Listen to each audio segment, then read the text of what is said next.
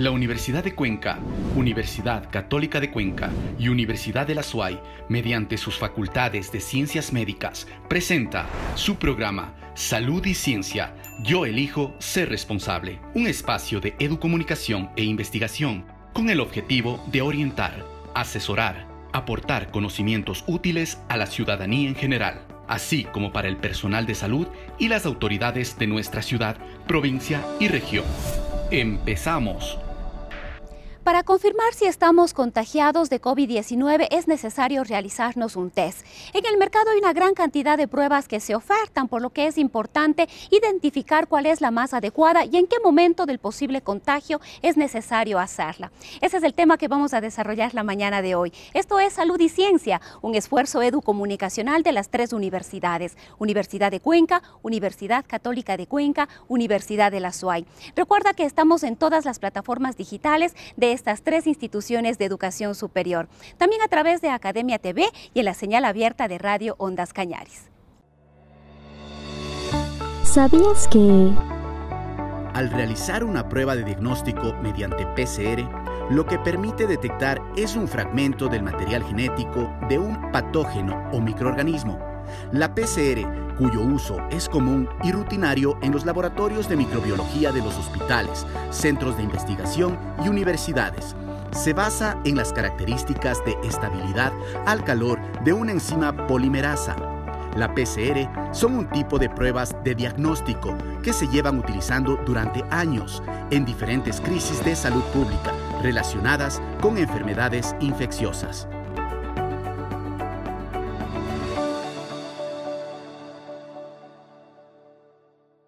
Y como habíamos indicado, para poder confirmar si hemos sido contagiados de COVID-19 es necesario hacerse un test. Pero definir cuál y en qué momento es el punto que debemos tener en consideración, sobre todo para posterior a ello tomar las medidas más adecuadas para poder controlar y contener la propagación de la pandemia.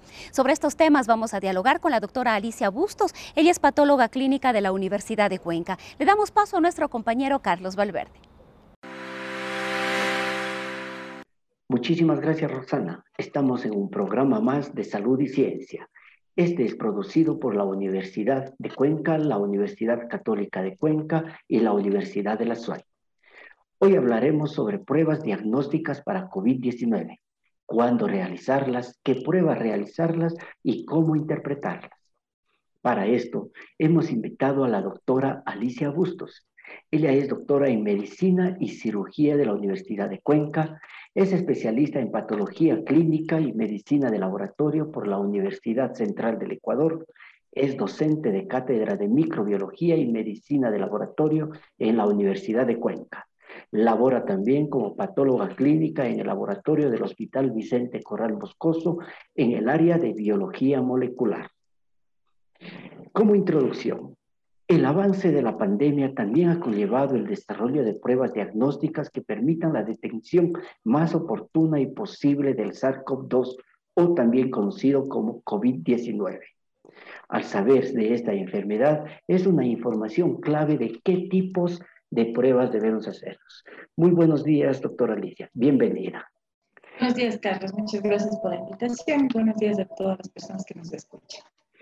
Para empezar, eh, existen diferentes tipos de pruebas que se han hecho o han salido o en el mercado se avisa de pruebas de tipo para eh, saber si uno está contagiado. ¿Cómo podemos hablar o clasificar este tipo de pruebas? Bueno, en lo que respecta a COVID-19 tenemos tres grupos de pruebas. La primer, el primer grupo son las pruebas moleculares, que es la PCR, que todos hemos escuchado hablar. Esta PCR, ¿qué detectamos mediante la PCR? Vemos el material genético del virus. Entonces, por eso es la prueba confirmatoria. El otro grupo de pruebas son las pruebas de antígenos. ¿Qué determinamos con los antígenos o qué detectamos las proteínas que están en la envoltura del virus? Al inicio de la pandemia eh, no se consideraban estas pruebas de antígeno eh, como pruebas diagnósticas, ahora sí las han avanzado los estudios y se consideran también pruebas diagnósticas. Siempre que el paciente esté entre el día 2 y 5, máximo días 7 de síntomas. Esta parte es bien importante porque eh, las pruebas de antígenos solamente sirven en pacientes que tengan síntomas, no en pacientes que no tengan síntomas. Y el tercer grupo de pruebas son las pruebas eh, que determinan anticuerpos. ¿Qué son los anticuerpos? Son las células que el organismo forma frente a un patógeno, en este caso a, SARS-CoV-2. Entonces, son las, eh, los anticuerpos son pruebas que miden la inmunidad frente a infección o frente a vacuna. Esas son las tres pruebas que se utilizan. La claro. y la PCR. Claro, eh, hay pruebas, hay diferentes tipos de pruebas. Eh, hay tipos de pruebas que a lo mejor pueden hacerse uno mismo, pero hay pruebas que pueden hacerse y tienen que hacerse en, en laboratorio. ¿Es recomendable que los laboratorios tengan permisos para hacer este tipo de pruebas? Las pruebas siempre deben ser realizadas por personal capacitado. Eh, eh, en otros lugares sí hay autotoma, pero se debe tener el conocimiento de la parte anatómica hasta dónde yo debo ingresar con mi hisopo en el caso del hisopado nasofaringio u orofaringio.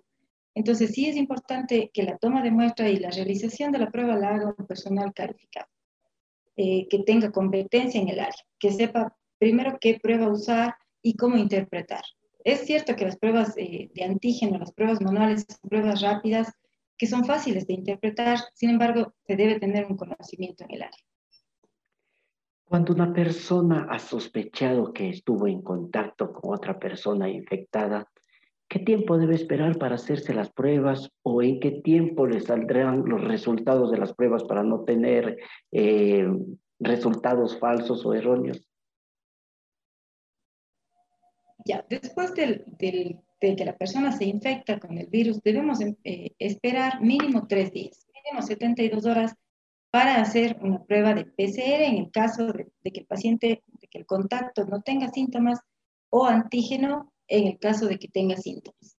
Si yo me infecto hoy y mañana me hago una prueba, yo voy a tener, voy a estar infectada, pero voy a tener un resultado falso negativo, porque el virus todavía no se ha replicado eh, en la suficiente cantidad para ser detectado en el laboratorio. Entonces, lo ideal es esperar 72 horas. Si la persona se contagió y dio positivo, ¿después de qué tiempo debe realizarse de nuevo a ver si ya superó esta pandemia, esta enfermedad? ¿O en qué tiempo le salen unos nuevos resultados o puede hacerse de nuevo este tipo de pruebas? Esta parte también es importante, la, la prueba que se debe hacer para dar el alta al paciente para saber si ya pasó la infección es PCR ya no antígeno. El antígeno solamente nos sirve eh, en los primeros días de síntomas. Después del día 5 a 7 de síntomas, el antígeno nos va a dar negativo. Sin embargo, el paciente va a tener todavía carga viral y todavía puede ser infeccioso. En promedio, en, esta variante nueva en Omicron, en promedio el paciente permanece con el virus 10 días. Depende de la inmunidad, de la vacunación, de la carga viral, entonces, no es específico que a los 10 días todos los pacientes están positivos. Hay pacientes que eh, se negativizan un poquito antes, otros un poquito después, pero en promedio 10 días. Es, em, es posible detectar si personas son inmunes a esta enfermedad o, las pruebas eh, detectan que una persona eh, ya pasó sin haberse dado cuenta ¿Cómo funciona eso? Porque la gente muchas veces dice, no, yo no tengo, yo no tuve, ya me hice la prueba, eh, soy inmune. ¿A qué se debe estas, este tipo de interrogantes que, que se da en la sociedad?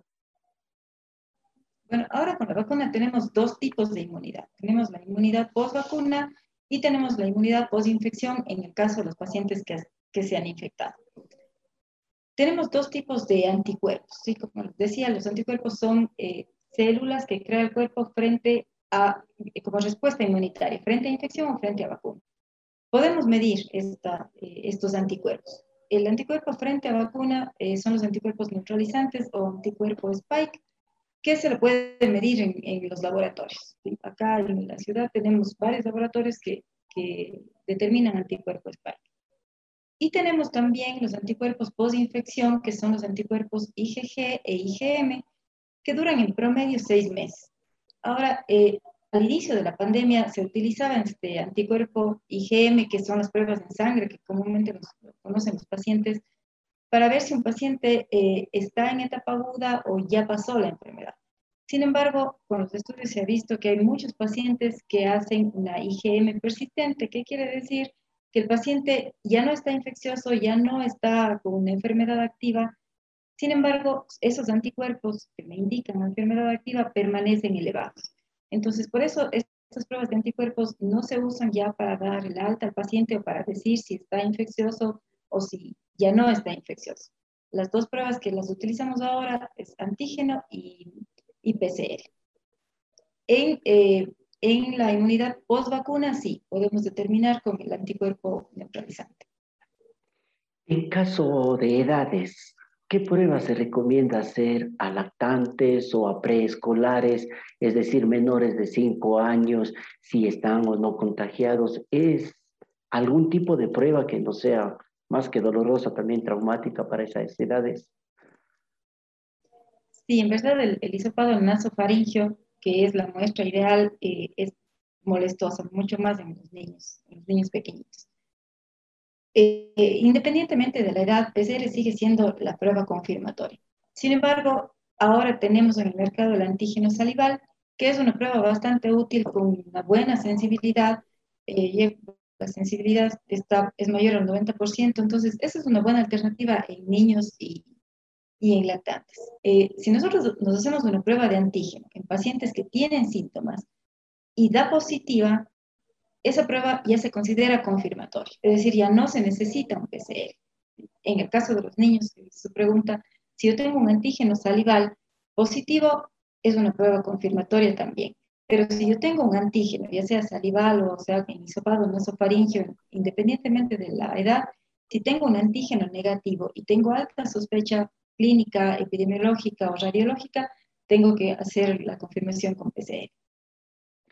Eh, ¿Hay algún tipo de prueba que se pueda hacer y pueda medir el nivel de inmunidad de pacientes contra el COVID-19? Sí, justamente el, el, anticuerpo neutralizante mide el nivel de inmunidad.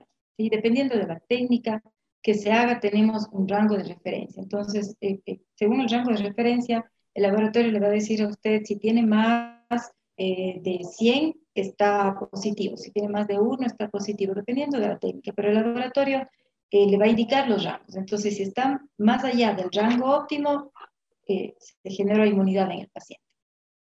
Claro que siempre hay que estarse vacunando con los refuerzos. Claro, no, eso sí es, es recomendable la vacuna, las dos dosis, la vacuna de refuerzo es muy recomendable. Eh, en el caso también de, por ejemplo, si una persona ya pasó eh, por COVID-19 y se siente amenazado o cree estar contagiado de, nueve, de nuevo, eh, ¿Es posible medir ese, ese, nivel de contagio eh, si no es inmune a esta enfermedad? Se puede medir o se puede determinar si hay una reinfección. Es decir, la, la inmunidad por la vacuna eh, no hace que no nos infectemos, hace que no tengamos síntomas graves. Pero el paciente vacunado o el paciente que ya pasó por COVID alguna vez se puede volver a, a reinfectar. De hecho, tenemos pacientes que pues ha dado dos y tres veces eh, la enfermedad. Entonces, no es eh, una seguridad de que no me voy a infectar. Entonces, eso, eso es importante que sepan los pacientes porque muchas personas piensan que como están vacunados, entonces ya no tienen tanto riesgo. El riesgo de infección es el mismo. Lo más importante son las medidas de bioseguridad. Doctora, le queremos agradecer muchísimo por su entrevista, por los conocimientos brindados y para que la gente, la sociedad también sepa más sobre qué son las pruebas. Eh, para terminar esta entrevista, ¿alguna recomendación con respecto a las pruebas, al uso de las pruebas, a los laboratorios, a la sociedad? Muchas gracias, Carlos. Sí, lo más importante, lo más importante es saber qué prueba tengo que hacer. ¿sí? Saber primero que PCR es la prueba confirmatoria. Que antígeno, si bien es cierto, es una prueba eh, mucho más económica, mucho más rápida, toma de muestras la misma, se, se hace el hisopado nasofaringio, pero no es la prueba eh, que se utiliza o que se debe utilizar en pacientes que han tenido contacto con paciente positivo y que no tengan síntomas.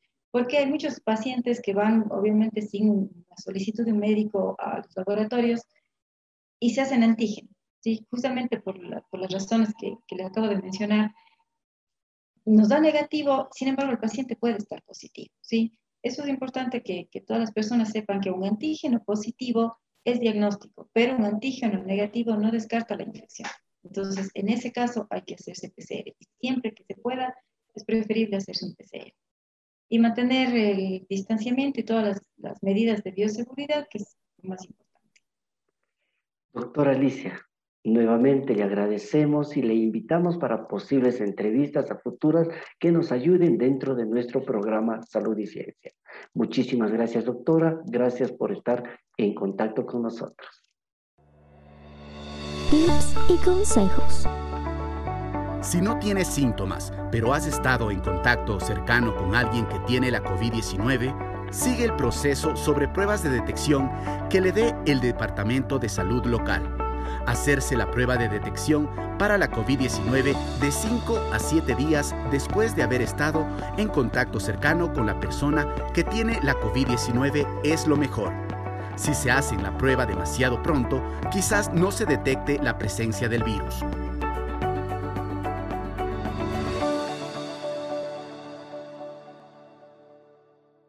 En esta semana hemos podido ver una importante reducción de casos positivos de COVID-19. Sin embargo, esto no quiere decir que debamos relajar las medidas de bioseguridad. Es importante mantener el uso adecuado de la mascarilla, el correcto lavado de las manos y el distanciamiento físico.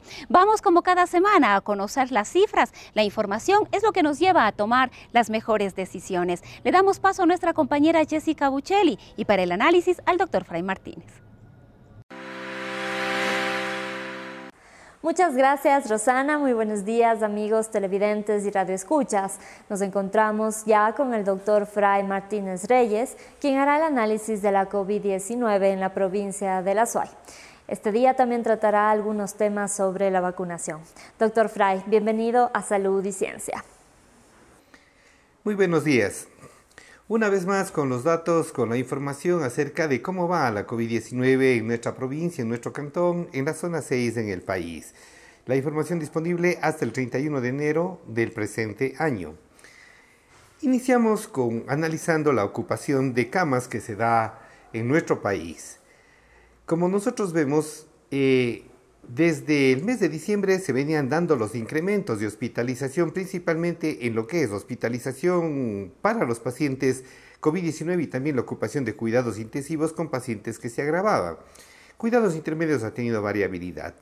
Lo que podemos observar es que desde mediados del mes de enero más o menos se mantiene estable alrededor del 80% el porcentaje de ocupación en cuidados intensivos y alrededor del 50% en lo que corresponde a hospitalización en el Ministerio de Salud Pública. Y algo parecido sucede en el Instituto Ecuatoriano de Seguridad Social, eh, Policía Nacional, Seguridad de la Policía Nacional y Seguridad de las Fuerzas Armadas, en donde cuidados intensivos también es alrededor del 80% y eh, hospitalización por COVID-19 alrededor del 60%. En la red privada complementaria, la ocupación de cuidados intensivos se mantiene más o menos alrededor del 65% y eh, hospitalización para pacientes que han sido SARS-CoV-2 positivo está alrededor del 55%. Eso es lo que tenemos. ¿Qué es lo que ha llamado la atención sobre esto? Ha llamado la atención el hecho de que la mayoría de hospitalizados estén vacunados. Y al respecto, José Manuel Jiménez Gordeño y Ana María Ortega Prieto del King's College de Londres, en el periódico virtual The Conversation, presentan lo siguiente. La mayoría de los hospitalizados por COVID-19 son personas completamente vacunadas con las dos dosis. ¿Significa esto que las vacunas no funcionan? ¿Vamos a estar seguros si nos vacunamos? ¿Estamos ante un efecto adverso provocado por las vacunas? Y la respuesta definitivamente es no. Las vacunas funcionan, funcionan ahora y todo apunta que seguirán funcionando al menos en un futuro próximo. ¿Por qué? Porque esto también depende de, de las variantes que se operen en el SARS-CoV-2. Entonces, ¿por qué dicen que hay más hospitalizados vacunados que no vacunados? La mayoría de los hospitalizados por COVID-19 pertenecen a grupos de riesgo, principalmente personas mayores a 60 años. En el momento actual, la mayoría de estas personas están vacunadas. Es lógico suponer que se van a hospitalizar aquellos que tienen algún problema de susceptibilidad o una enfermedad concomitante. Un ejemplo al respecto. Imaginemos un país de 36 personas pertenecientes a grupos de riesgo donde el 91% de estas personas, es decir, 33, han recibido las dos dosis de vacunas y el 9% no se han vacunado. Ese 9% implicarían tres personas. Entonces, para las personas que tienen acceso a las redes sociales, para los que nos ven a través de Academia TV y para las personas radioescuchas, les decimos lo siguiente, de esas 36, 33 estarían completamente vacunadas y tres personas no estarían vacunadas. Pasa un tiempo y en el grupo de los vacunados, cinco personas se infectan y fueron hospitalizadas, mientras que en el grupo de no vacunados, dos personas fueron las hospitalizadas.